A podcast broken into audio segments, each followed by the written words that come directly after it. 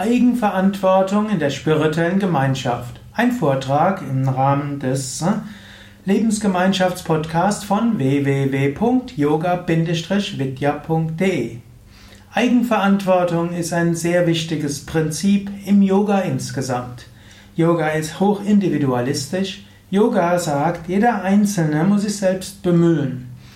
Natürlich, wenn du in eine Lebensgemeinschaft ziehst, zum Beispiel bei Yoga Vidya, Dort erhoffst du dir, dass durch das Leben in einer Gemeinschaft viel Gutes bewirkt wird. Gerade indem du in einer Lebensgemeinschaft lebst, hoffst du ja, hm, dass dein Leben einfacher wird. Du hoffst, dass dadurch, dass andere auch da sind, die spirituell praktizieren, es dir leichter fällt, spirituell zu praktizieren. Dadurch, dass du einen festen Tagesablauf vielleicht hast. Zum Beispiel, wenn du in einem bestimmten Team bist, dann gibt es bestimmte Zeiten, wo du den Dienst machen kannst, den uneigennützigen Dienst. Es gibt bestimmte Zeiten, wo du dir auswählst für Meditation, für deine Yoga-Praktiken und so weiter. Dadurch ist die Disziplin leichter. Du erhoffst, dass andere auch spirituell sind und dich spirituell beraten und du an ihnen wachsen kannst, dich inspirieren.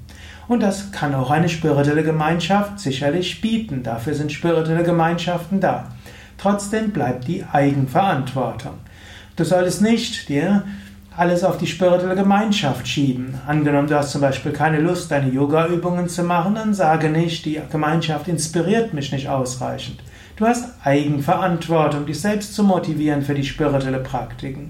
Oder zum Beispiel bei Yoga Vidya Bad Meinberg gehört dazu, dass man regelmäßig in den Satsang geht, in die ja, Meditation, Mantra singen, Vortrag. Und manchmal hat man mehr, mehr Inspiration, manchmal weniger. Man hat halt selbst die Eigenverantwortung, sich selbst dazu zu inspirieren. Nicht zu sagen, oh, ist das niemand, der inspirierend ist. Oder die Leute singen zu laut oder zu leise oder zu schnell oder zu langsam. Oder das Licht ist zu hell oder zu dunkel. Die Leute sind zu ruhig oder zu belebt. Du hast Eigenverantwortung. Du hast die Eigenverantwortung, dich selbst zu motivieren. Du hast die Eigenverantwortung, auch zu schauen, wie man vielleicht den Satzang besser gestalten kann. In diesem Sinne, ein gewisses Eingehen auf die Gemeinschaft, ein gewisses Loslassen ist wichtig, aber auch die Eigenverantwortung anzunehmen, die Eigenverantwortung für die eigene spirituelle Praxis, die Eigenverantwortung für deine eigene Entwicklung, die eigene Eigenverantwortung auch, dass du motiviert bist, Eigenverantwortung, dass du an dir selbst arbeitest und dich immer wieder auf Gott ausrichtest. In einer spirituellen Lebensgemeinschaft zu leben, heißt ja, sein Leben auf Gott auszurichten. Erwarte nicht, dass deshalb, weil du in einer spirituellen Gemeinschaft bist, alles von selbst kommt.